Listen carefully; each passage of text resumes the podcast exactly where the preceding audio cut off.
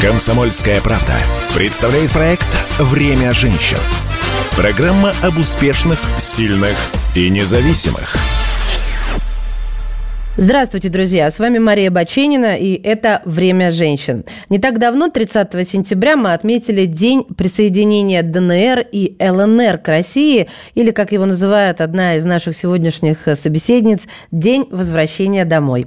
Праздник молодой, ему всего лишь один год, но в новых регионах России, ну там, где это возможно, конечно, уже полным ходом идут процессы восстановления инфраструктуры и экономики. Какую роль в этих процессах играют женщины, женщины Донбасса. Ну, давайте спросим у них самих, и я с удовольствием представляю двух наших собеседниц. Одна из самых известных донецких юристов, победитель конкурса «Лидер Возрождения», депутат Народного совета Донецкой Народной Республики, кандидат в главы ДНР, судья Народного трибунала, член Совета по правам человека при президенте России, член Общественного совета проекта партии «Единая Россия. Женское движение» и слушательница международного потока программы «Женщина-лидер» мастерское управление «Сенеж», президентской платформы «Россия – страна возможностей» Елена Шишкина. Елена, здравствуйте.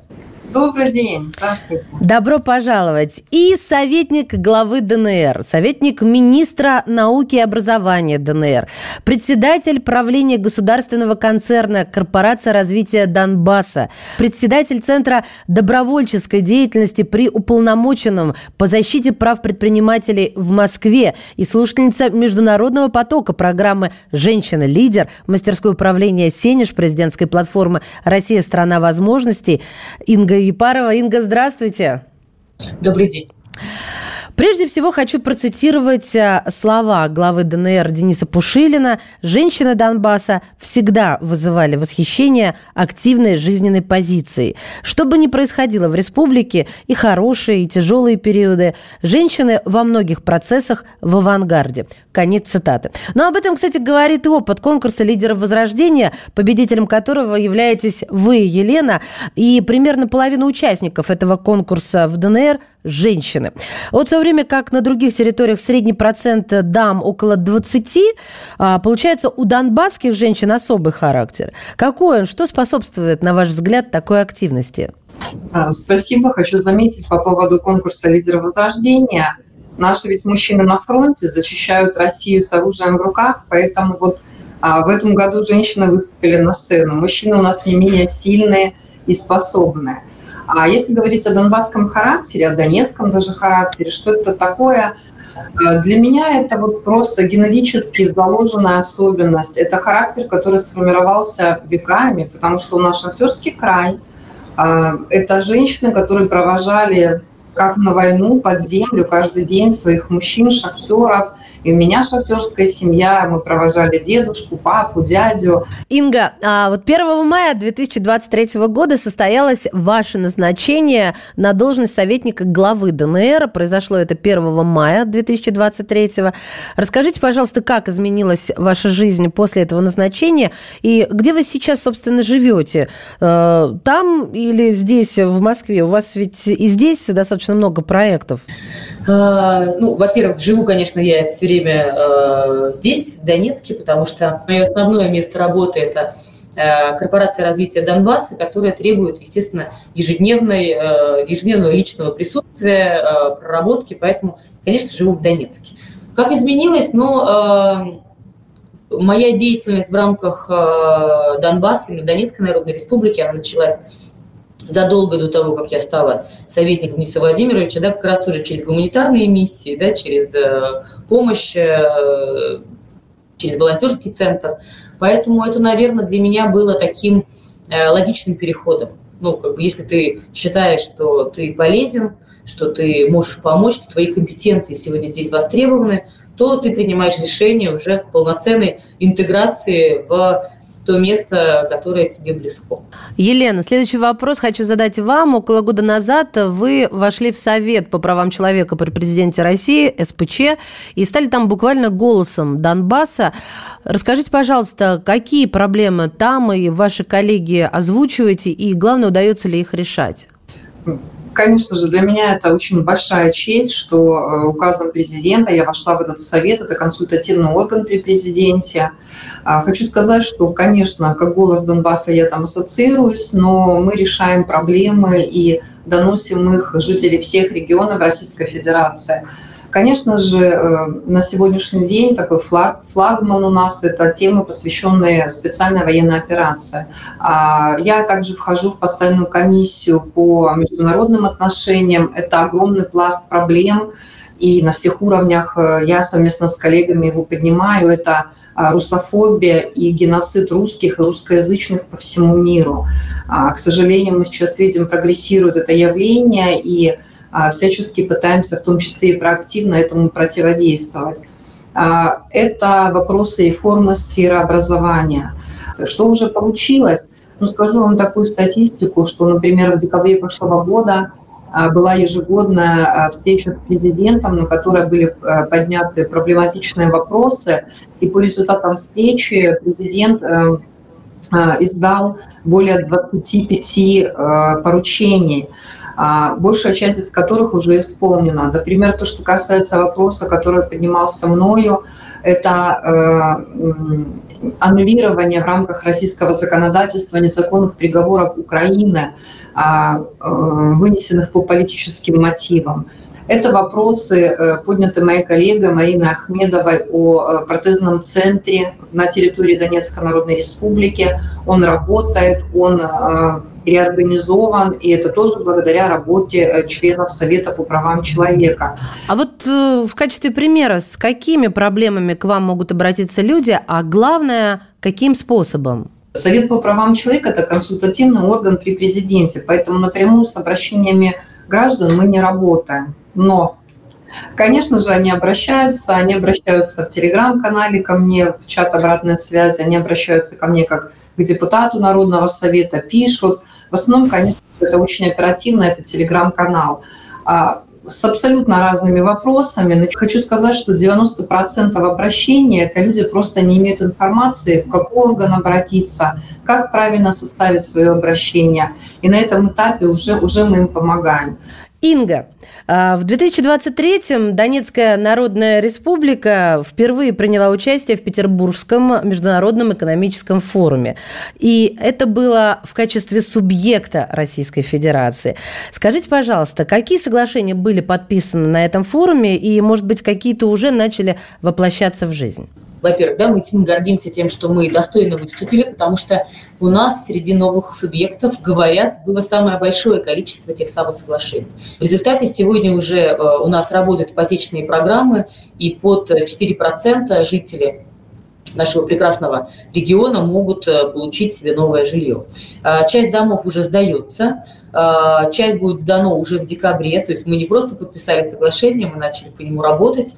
Программа очень нужная сегодня, потому что помимо того, что Российская Федерация очень много, конечно, восстанавливает сегодня в регионе, да, и в этом, и в других новых субъектах, но при этом спрос на новое жилье, он растет. А в чем главная задача госконцерна «Корпорация развития Донбасса»?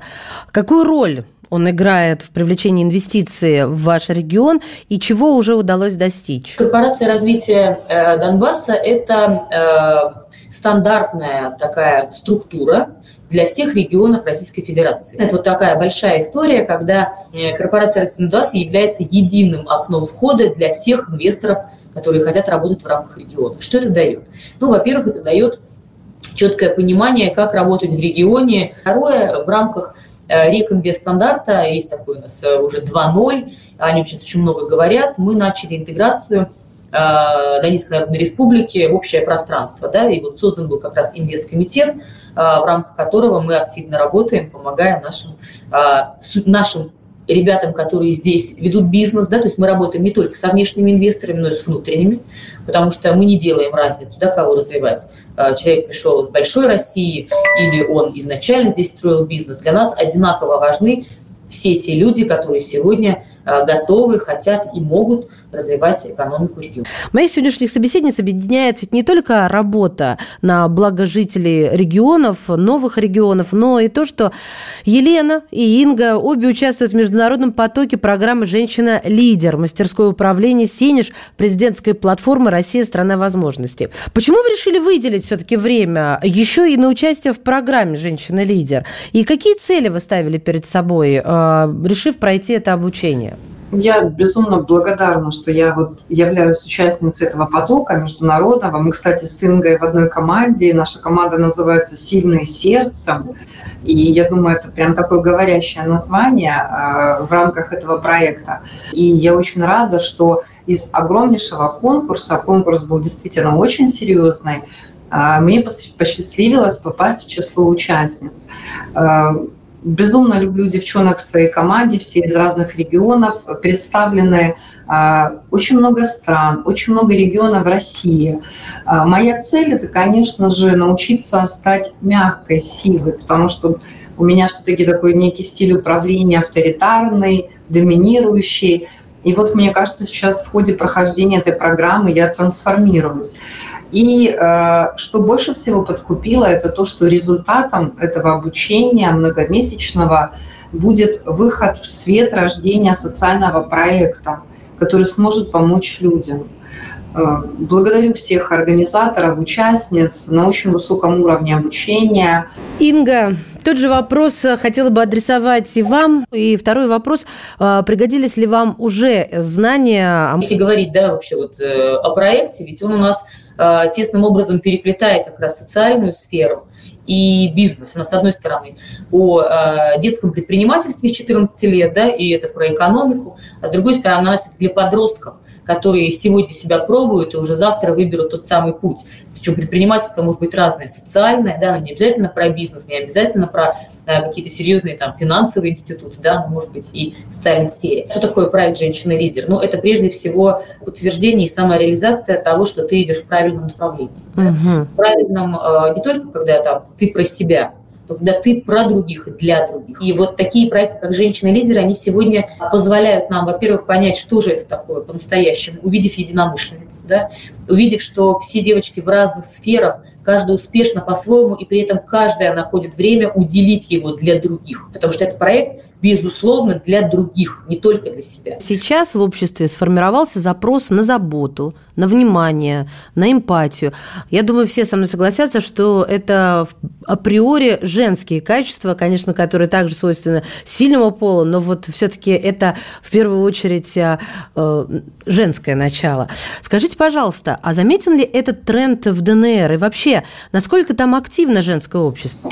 Вы знаете, мне иногда кажется, что этот тренд именно в Донецкой Народной Республике сформировался изначально, потому что э, ну, сами обстоятельства подтолкнули наших женщин раскрыть в себе эти черты, эти качества и стать такой хранительницей. 2014 года гражданское общество очень активно самоорганизовалось. Сейчас э, всероссийские женские движения зашли на нашу территорию, и мы очень активно принимаем в них участие. У нас женщина-труженица, женщина-красавица, умница, и наравне с мужчинами восстанавливает регион и строит большую Россию здесь. А, Инга, скажите, пожалуйста, какие лидерские и личностные качества сейчас помогают а, женщинам новых территорий России жить, развиваться, работать? Знаете, я, наверное, отвечу одним таким емким словом, да, качеством. Это человечность. И, честно говоря, я считаю, что именно это качество сегодня э, помогает. Не, ну, как бы я честно вам скажу, да, что я э, не делю женщин Донбасса и женщин России сегодня. Если мы говорим о достижении вообще результата, то человечность, и она проявляется во всем. Если мы говорим о качествах, это эмпатия, это включенность, это желание к новым знаниям, желание постоянно учиться – и это сегодня, наверное, такая основная компетенция, которая необходима для достижения целей, для роста руководителя. Хотела вопрос Елене задать. А, а какой проект сейчас а, вы реализуете с командой участниц «Женщины-лидер»? У нас был огромный спектр а, направлений проекта, но остановились мы на проекте, который называется «В полный рост». Это проект э, школы предпринимательства для подростков. Мы пришли к тому, что э, патриотизм можно проявить и через предпринимательство. Вот такая неожиданная точка зрения. Это когда человек выбирает оставаться в своем государстве, зарабатывать здесь деньги, платить налоги и жить, работать на славу своему Отечеству. Нами был уже запущен пилотный проект. Это был телемост между а, учащимися города Мариуполя и кванториумом а, город, города Санкт-Петербурга. И вот на сегодня продолжаем разработку. Елена, расскажите вот об этом проекте по поддержке участников специальной военной операции. Мы между собой шутим, что это наш, к сожалению, проект длиной в жизнь. А, понятно, что наш регион был в войне с 2014 года, у нас сформировались некие навыки, появилось понимание запросом, что необходимо ребятам, как это организовать правильно. А, поэтому помощь участникам УСТВО – это, конечно же, сбор гуманитарной помощи, помощь в Э, приобретение некого оборудования для э, их эффективной работы. Это помощь раненым, это помощь семьям э, военнослужащих, потому что женщины остаются с детьми. В рамках женского движения партии «Единая Россия» мы запустили курс предпринимательства для жен военнослужащих, для жен участников СВО. И, конечно же, огромный пласт работы в рамках поддержки участников СВО – это патриотическое воспитание подрастающего поколения. Это десятки проектов, это десятки акций. Инга, следующий вопрос хочу задать вам. Как, по-вашему, жители Донецкой Народной Республики успели в полной мере почувствовать себя частью большой страны? И если да, то что особенно способствует вот этому ощущению? Я думаю, что первое – это, наверное, образование. Да, потому что где чаще всего мы коммуницируем а, ну, опять-таки, да, мы все всегда думаем о своих детях, и это, наверное, правильный посыл. Я думаю, что огромная основа, да, которая, она идет в том числе от э, вообще социальной да, как бы сферы. И, например, что сделал наше, наше Министерство образования? Они совместно с Министерством культуры дали возможность сегодня нашим детям и их родителям получать культурно-массовые программы, такие, например, как постановки наших театров внутри школы. Прямо на сценах школы идут сегодня шикарные постановки, поверьте, такого нет даже в Москве. Очень интересные программы, например, «Читающий Донбасс», и вообще по замерам итогом оказалось, что Донбасс один из самых читающих регионов а, в настоящее время на территории всей Российской Федерации. Вот это вот навык чтения, он остался, он прививается дальше. Коллеги, у нас есть традиционная рубрика пять советов, где наши гости делятся своим опытом и практическими рекомендациями с нашими зрителями и, конечно, со слушательницами. Поскольку вас двое, сегодня это будет рубрика шесть советов. А, по три давайте от каждой из вас, а тему предлагаю такую. Ваши советы бизнесу и тем, кто подумывает а, зайти на новые территории со своими проектами, своими компаниями, своими идеями, как это сделать? Что нужно актуально в ДНР, вот жителям в целом по ситуации? Ну, если мы говорим о сфере бизнеса, с какими же направлениями заходить? Первое и самое актуальное, на мой взгляд, и я вижу это по обращениям людей, это восстановление жилья разрушенного вооруженной агрессии Украины, э, в том числе и стран НАТО конечно, это строительство, а, продукты питания, да, то есть вся сфера потребления, а, это транспорт.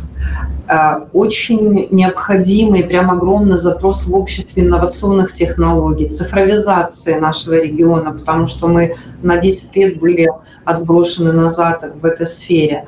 Нам необходимо развитие науки, социальной инфраструктуры.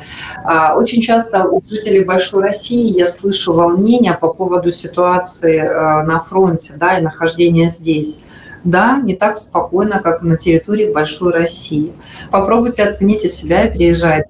Мы очень открыты для сотрудничества, мы очень а, гостеприимные а, жители региона, поэтому приезжайте, начинайте и вместе построим Россию. Спасибо большое, Елена. Инга, теперь ваша очередь, ваши советы. Ну, первый совет, наверное, доверять себе через то, что э, если есть желание развивать экономику Донецкой Народной Республики, строить здесь бизнес, строить здесь свою жизнь, то прежде всего нужно туда приехать. У нас есть заводы, которые работали все это время, которые не останавливаются в настоящее время. У нас есть фабрики, которые работают. В этом году у нас рекордный сбор урожая в сельском хозяйстве. Поэтому первый совет, если э, потенциальные инвесторы хотят инвестировать, хотят здесь развивать свои бизнесы, нужно приехать к нам, что это даст? Помимо того, чтобы это, что это даст реальную оценку обстановки, это даст еще и понимание, какой бизнес здесь нужен. интеграция в России идет архибыстро, да, потому что то, как сегодня развивается цифровизация, я думаю, что 10 лет пройдем за год, максимум два. Второе, учитывая то, что я сказала, что регион изначально был очень развитым, да, и как ни странно, более развитым, чем многие южные регионы Российской Федерации. Мое мнение, инвестировать нужно не в эконом-сегмент или такой средний, да, а средний плюс и э, высокий сегмент. Туризм будет развиваться с учетом того, что сказал Владимир Владимирович Путин, да, это будет строительство железной дороги, и именно в ДНР отдан тот самый центральный узел по э, стратегии развития ЖД на всех новых территориях, мы этим очень гордимся. У нас будет развиваться Азовское побережье. Это и э, рыболовство, рыбхозяйство, да, это и туризм, это рекреация.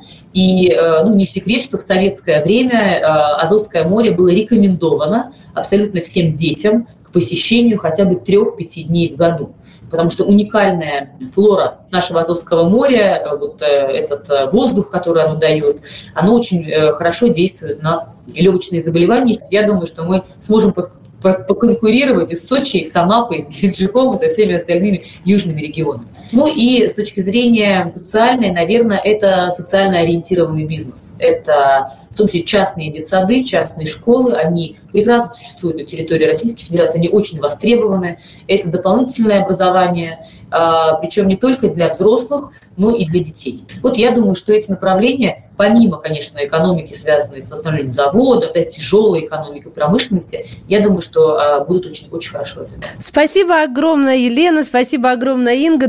Друзья, это было «Время женщин». Слушайте нас традиционно по воскресеньям в 12 дня. «Время женщин» на радио «Комсомольская правда».